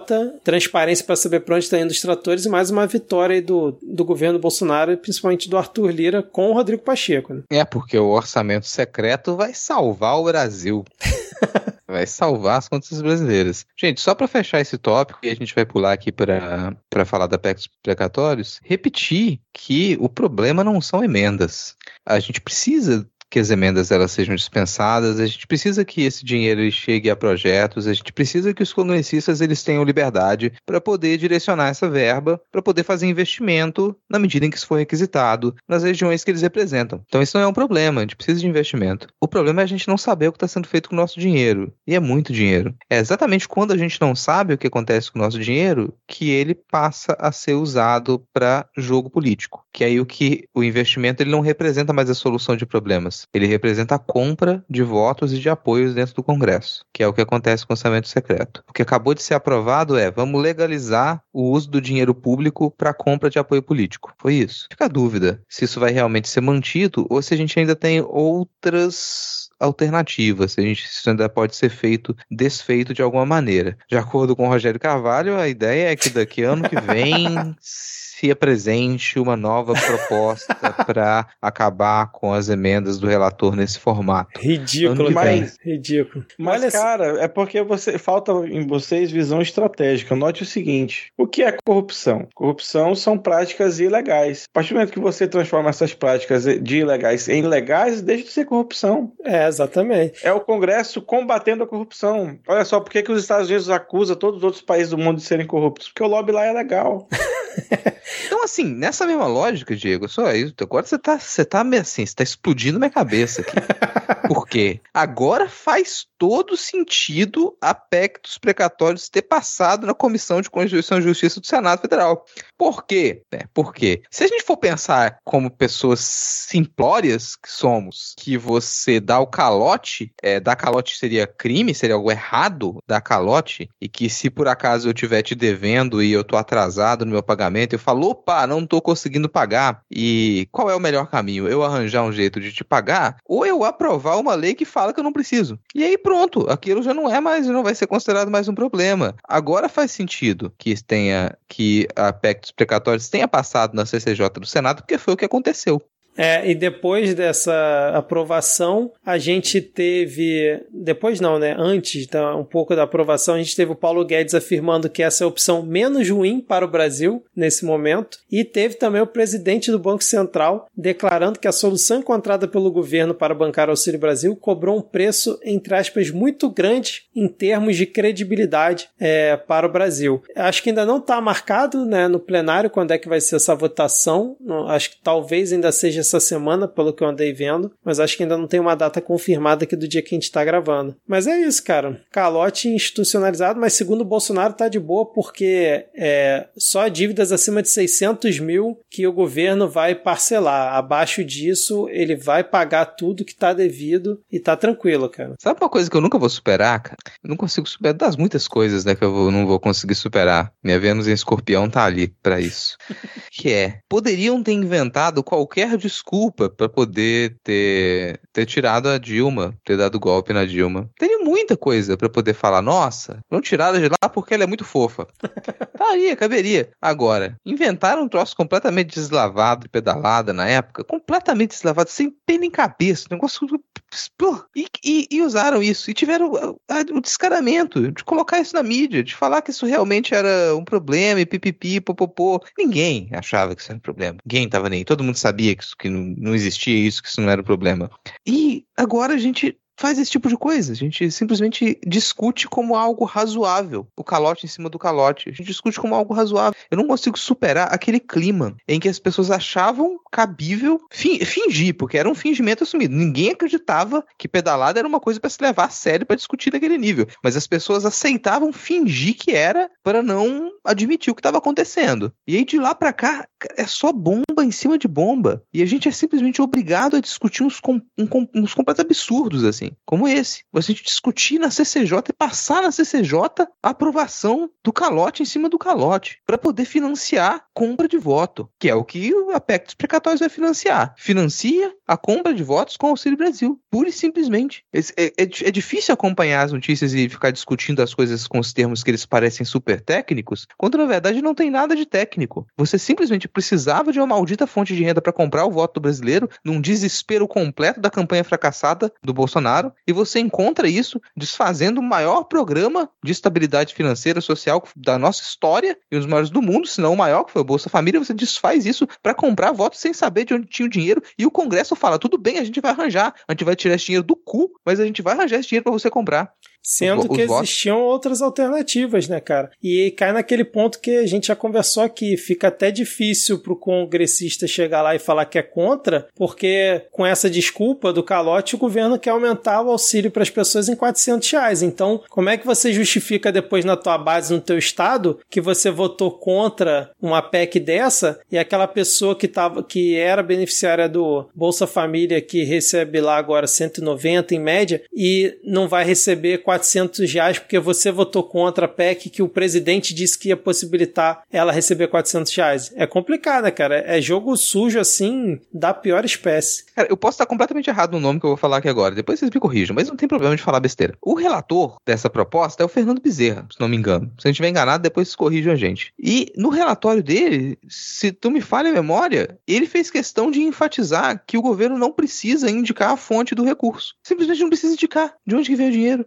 Sendo que é a justificativa que a gente sempre lembra aqui que o Bolsonaro usa o tempo inteiro para ficar barrando projeto aprovado no Congresso. Cara, é um escárnio completo isso. Bom, mas ainda tem água para rolar, provavelmente deve ser aprovada em essa semana ou fica ali pro iníciozinho da semana que vem, lembrando que a PEC precisa ser aprovada em dois turnos. Vamos fechar aqui então esse nosso episódio falando aí sobre a nova variante, porque apesar da AD não estar aqui hoje, a gente sempre precisa lembrar que a pandemia ainda não acabou, porra, apesar de estar muito melhor do que estava alguns meses atrás aí com o avanço da, da vacinação. Acho que a gente só comentar rapidinho que surgiu essa nova variante eh, que é chamada Omicron. É, é isso, Diego? Falei certo? Omicron. Omicron, né? Que teria surgido na África do Sul, mas agora já tem gente falando que ela já teria sido detectada antes na Europa, né? Porque agora estão fazendo sequenciamento, né? uhum. né? Aquela confusão toda. Ainda não se sabe se ela é mais letal. Já estão falando que ela talvez seja mais transmissível que a Delta, mas ainda está naquela confirmação. O Brasil, através do Ciro Nogueira, primeiro-ministro, uhum. junto com, com Arthur Lira, afirmou que o Brasil ia fechar as fronteiras aéreas para seis países da África, em virtude da nova variante. Aí até a galera cobrando: vai fechar os voos agora da Europa, já que foi detectado na Europa? Tem galera cobrando no cercadinho, inclusive. É, pois é. E é, que até o Bolsonaro falou que era Sim. um absurdo, né? E aí hoje. Tem que conviver com vírus. É, e aí hoje detectaram, pelo menos já tem dois casos aqui em São Paulo, acho, de pessoas não vacinadas que entraram no Brasil e estão aí com a, com a nova variante. Mas, além dessa questão toda. Peraí, pessoas não vacinadas estão entrando no Brasil, Vitor? É... Mas peraí, a gente não exige comprovante de vacinação para as pessoas entrarem no Brasil? Não exige, porque o nosso Nossa. presidente fala que é um absurdo, isso fere a liberdade individual das pessoas, cara. E aí, falando em liberdade individual das pessoas e tudo mais, a gente tem essa questão da nova variante, os casos no Brasil estão num patamar muito menor do que a gente já teve um dia, mas agora a gente entrou num, num paradoxo que é até difícil para quem acompanha o Midcast desde o início, para quem está acompanhando né, a movimentação política desde o início da pandemia, que a gente tem um cenário em que governadores e prefeitos estão apreensivos em relação ao carnaval, né, não sabem se vão liberar ou se não vão. São Paulo está falando que vai liberar, que está com todo mundo vacinado. O Eduardo Paes aqui está doido para liberar tudo, mas ainda está todo mundo apreensivo para saber chegar mais perto, para saber se vai dar ok ou não. E a Margarete Dalcomo, da Fiocruz, falou que recomenda não que não tenha carnaval e tudo mais. Só que agora a gente chegou numa situação em que a galera que defendia, né, que era para aglomerar, que tinha que tomar cloroquina, que tinha que seguir a vida, o Brasil não pode parar, está a favor de não ter o carnaval 2022, inclusive falando que quem promoveu o carnaval pode ser chamado de genocida. Subiram o hashtag Cláudia Leite genocida, porque a Cláudia Leite fez um evento lá com uma puta aglomeração lá em São Paulo, tinha, sei lá, 20, 30 mil pessoas. Mas eu quero saber de vocês se tem limite para cara de pau dos bolsonaristas que agora se dizem defensores da saúde do brasileiro indo contra o carnaval, cara. Cara, não sei, não sei, pra cara de pau eu sei que não tem limite, pro resto eu vou precisar pensar para responder. Cara, eu vi alguma uma parte dessa discussão passando e, gente, gente, é o seguinte, assim. Já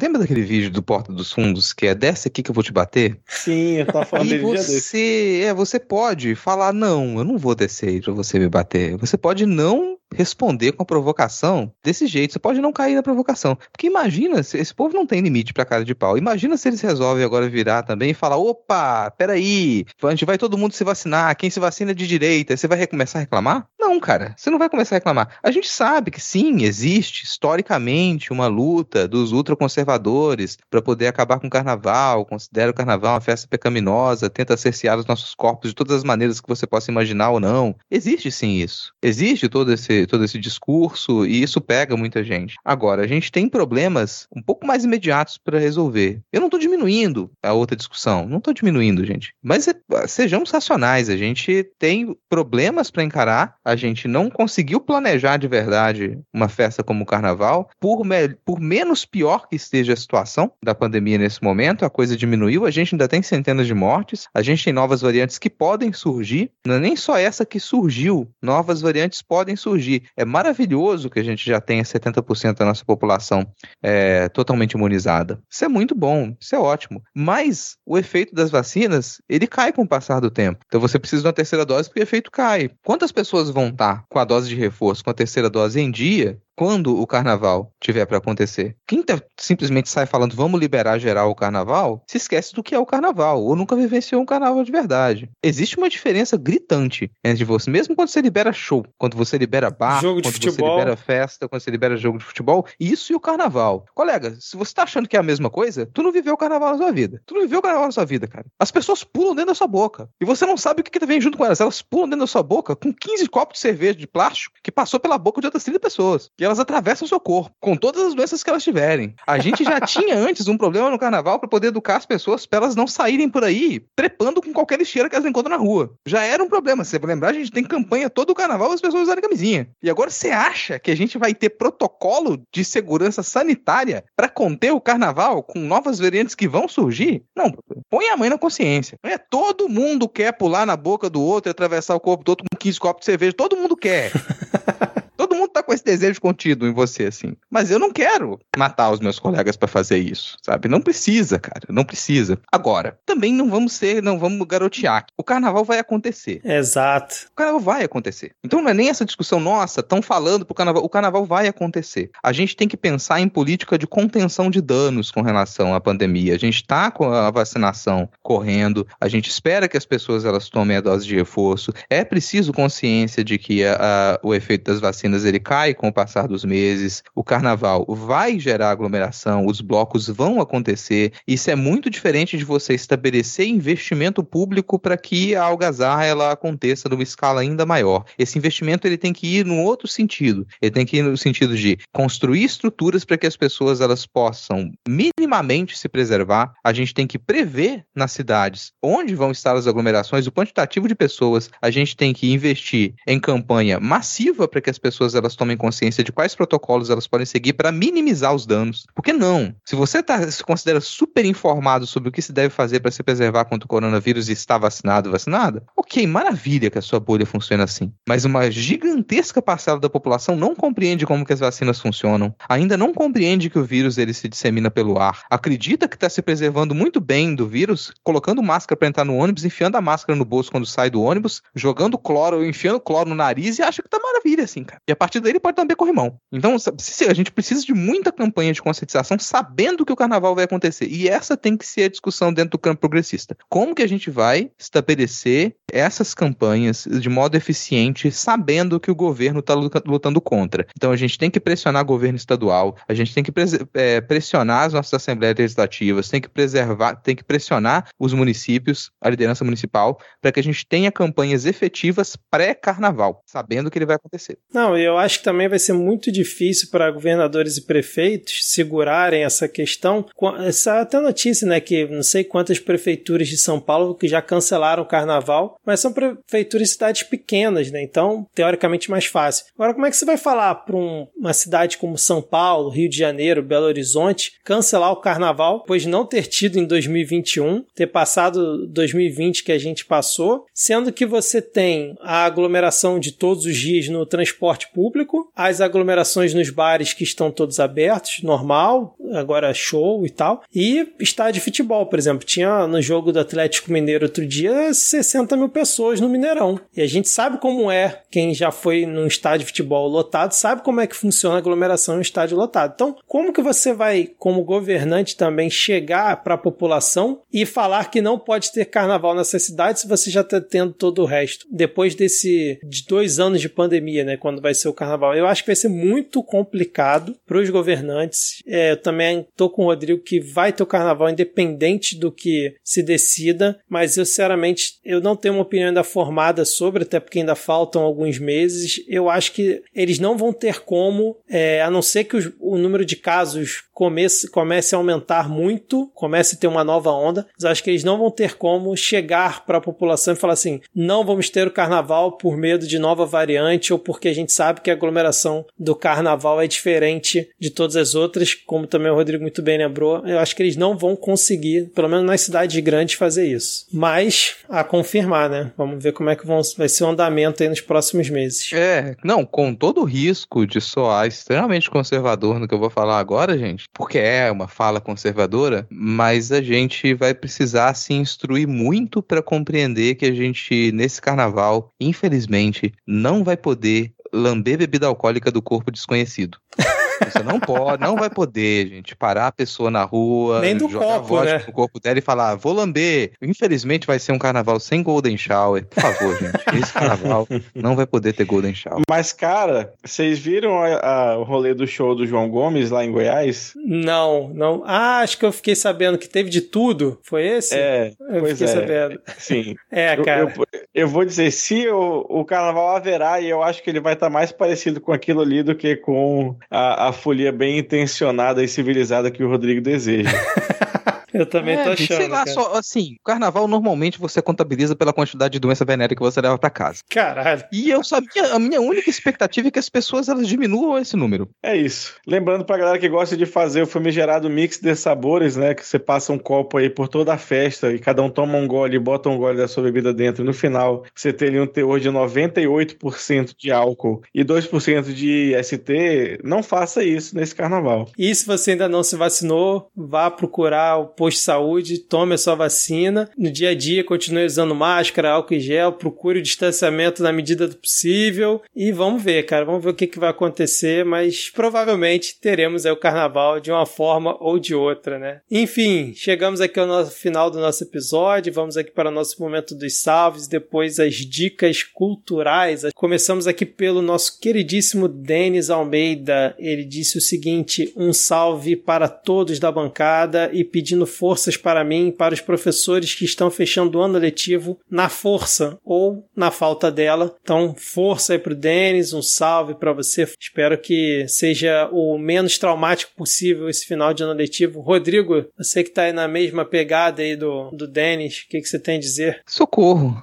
Cara, assim, final de ano letivo é isso. Final de ano letivo é dor, sofrimento. Então, pra caso tenha alguma aluna, algum aluno meu me ouvindo aí, não me chamem pra ser pratono, não me chamem pra ser paraninfo, não quero fazer discurso na formatura de ninguém. Diego, você tá nessa. nessa Não, não, tô- né, Esse semestre tá de boa. É, Tá por outros motivos, né? Não por esse. isso. É. É, a professora indisciplinada disse: pelo amor de Deus, falem sobre o Deltan tentando vender curso na CNN agora há pouco. A vergonha alheia não tem limite. Eu não acompanhei. Vocês acompanharam o Deltan tentando vender curso na CNN agora há pouco? Desculpa, professora Não, Eu indisciplinada. tô digitando aqui no. Google o que é Deltan. Não é- Delta não é aquele negócio que usa na equação do segundo grau? Será que tem a ver? Cara, não é aquele ser. negócio que, que trabalha com veículo na Detran. Mas, cara, não, a gente não acompanhou, mas assim, não tenho a menor dúvida de que foi total vergonha alheia, cara. E, mas eu fico pensando quem é que ainda vai comprar um curso do Deltan pra ser bem sucedido na vida, pra ser respeitado na É. vida, vai comprar um curso do Deltan Delanhol. A família Bolsonaro? Não sei. Não. Não, eles já ultrapassaram isso É. aqui, eles dão aula nesse quesito pra ele. É, exatamente. Tá bom, bom. enfim, desculpa, profe- professora indisciplinada, vamos ficar devendo essa. Mas um beijo, um salve pra você. A queridíssima Camila, lá do podcast As Cunhãs, disse: Eu quero um salve. Mais uma professora. É, eu quero um salve. Tô estou precisando, então um salve para Camila aí. Espero que esteja tudo bem na medida do possível com você e com todas as cunhantes. O Marivaldo disse: um salve para toda a bancada do Midcast e um abraço caloroso com distanciamento para Ad Ferrer, que com certeza está escutando esse episódio aqui, apesar de não estar participando. Então, Ad, um abraço caloroso aí para você. Abismo do escape, disse. Bom, você, dizem que você fala para o abismo, o abismo me responde, né? Aqui. Abismo falou e eu vou responder pro, pro abismo. Abismo do escape disse um salve para toda a bancada do Midcast e queria pedir um parabéns desincronizado para arroba Luísa Ina B. Sentia. Luísa, um parabéns para Luísa aí, pois aniversário dela na quinta-feira. 3, 2, 1. Parabéns para você pra nessa data querida, quinta, muitas felicidades, muitos quinta, anos de vida. Parabéns para Luísa na quinta, parabéns.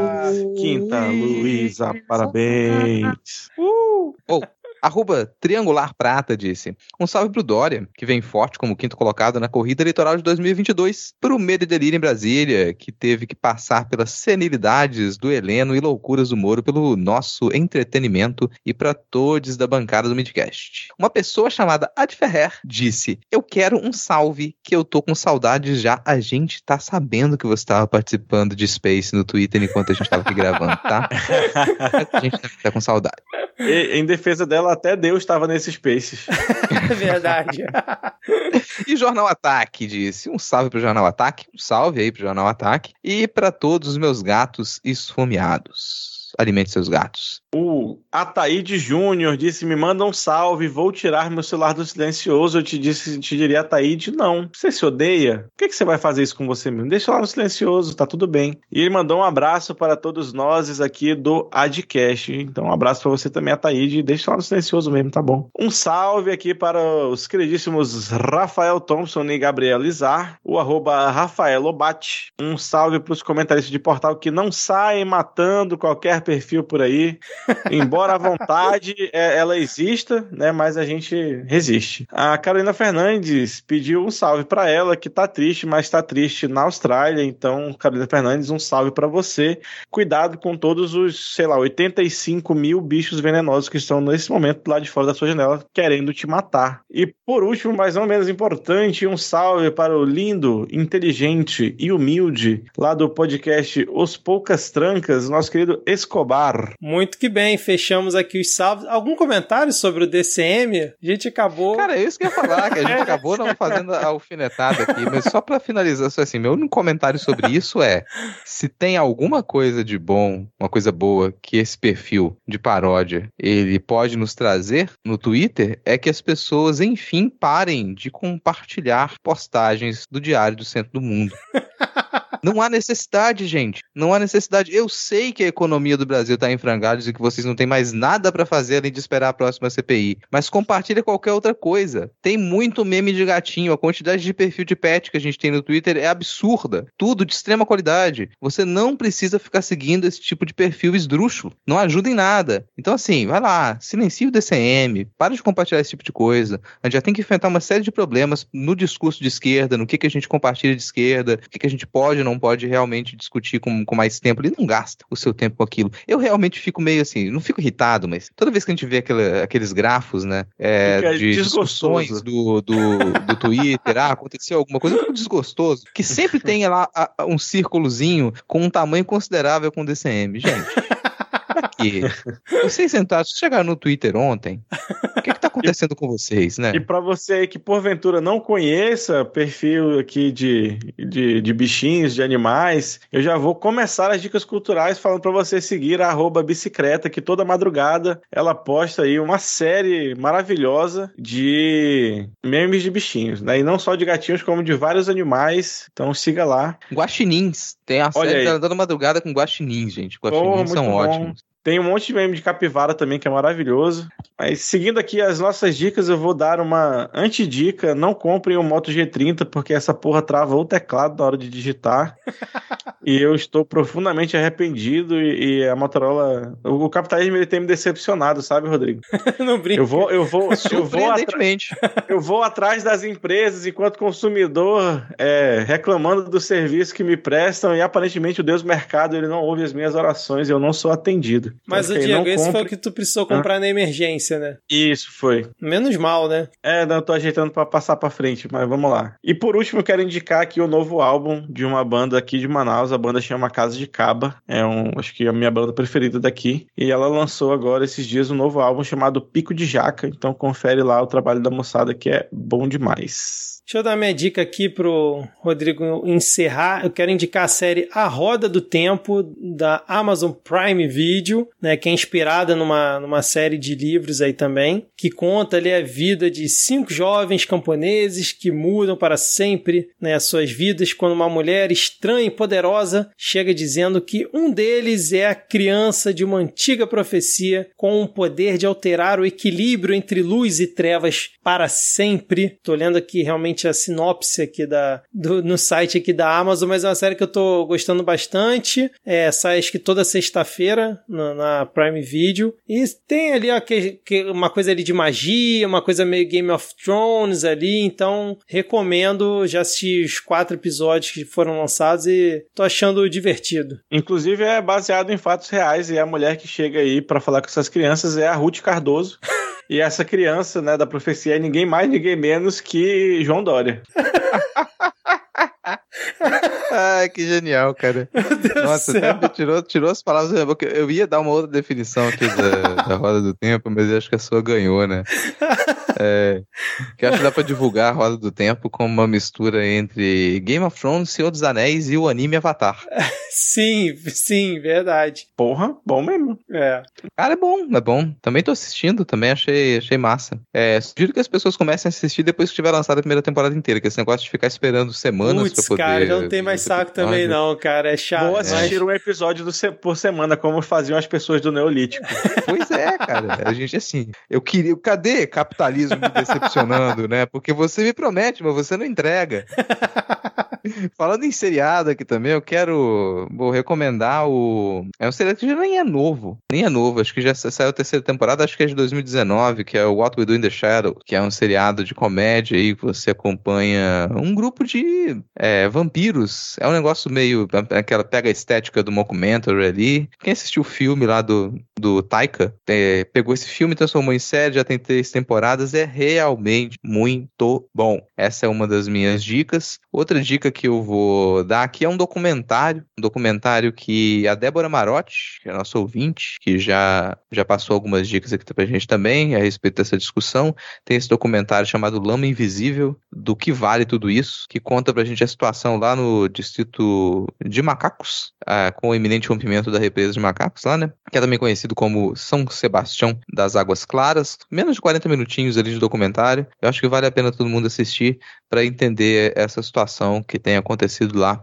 nessa mais, né, uma represa da Vale aí destruindo vidas. E o podcast que eu vou indicar essa semana é o A Jornada do Escritor, que é uma série que está dentro dos 12 trabalhos do escritor. Então, essa série é A Jornada do Escritor. Ela é, é uma série de episódios pensada pelo Lucas Mota, escritor Lucas Mota, lá do Suposta Leitura também. Em cada episódio ali vai falar sobre a história e o processo criativo, análise das obras de algum escritor, alguma escritora de grande importância para quem escreve literatura, literatura especulativa. Hoje o primeiro episódio foi sobre a Úrsula Le Guin e com conversa com a Ana Rush, com a minha amiga Ana Rush. Então o episódio está muito bom. Fica aqui essa dica para vocês assinarem o feed, diversas formas de vocês assinarem o feed aqui e acompanhar os próximos episódios dessa nova série que é a Jornada do Escritor. Excelente. E Rodrigo, assisti o primeiro episódio de Cowboy Bebop gostei muito, cara. Vou, vou continuar acompanhando aqui no Netflix. Pô, E- de repente você pega até pra assistir o anime depois, né? É, pois é. E Diego, assistiu a segunda temporada de Mestre do Universo? Já vi dois episódios. Então, vou deixar pra, pra gente conversar semana É. que vem, na gravação da semana que vem Beleza. sobre isso. então é isso, fechamos aqui esse nosso episódio do Adcast, mais uma semana aqui. Obrigado Pô, aí por- Adcast tem Ad Ferrer é golpe. É, exata- exatamente. Então, valeu, obrigado pela audiência, você que ficou aqui até o final desse nosso episódio. Valeu, Diego, Rodrigo, por mais uma semana e até Valeu. semana que vem. Valeu! Valeu. Tchau. Falou.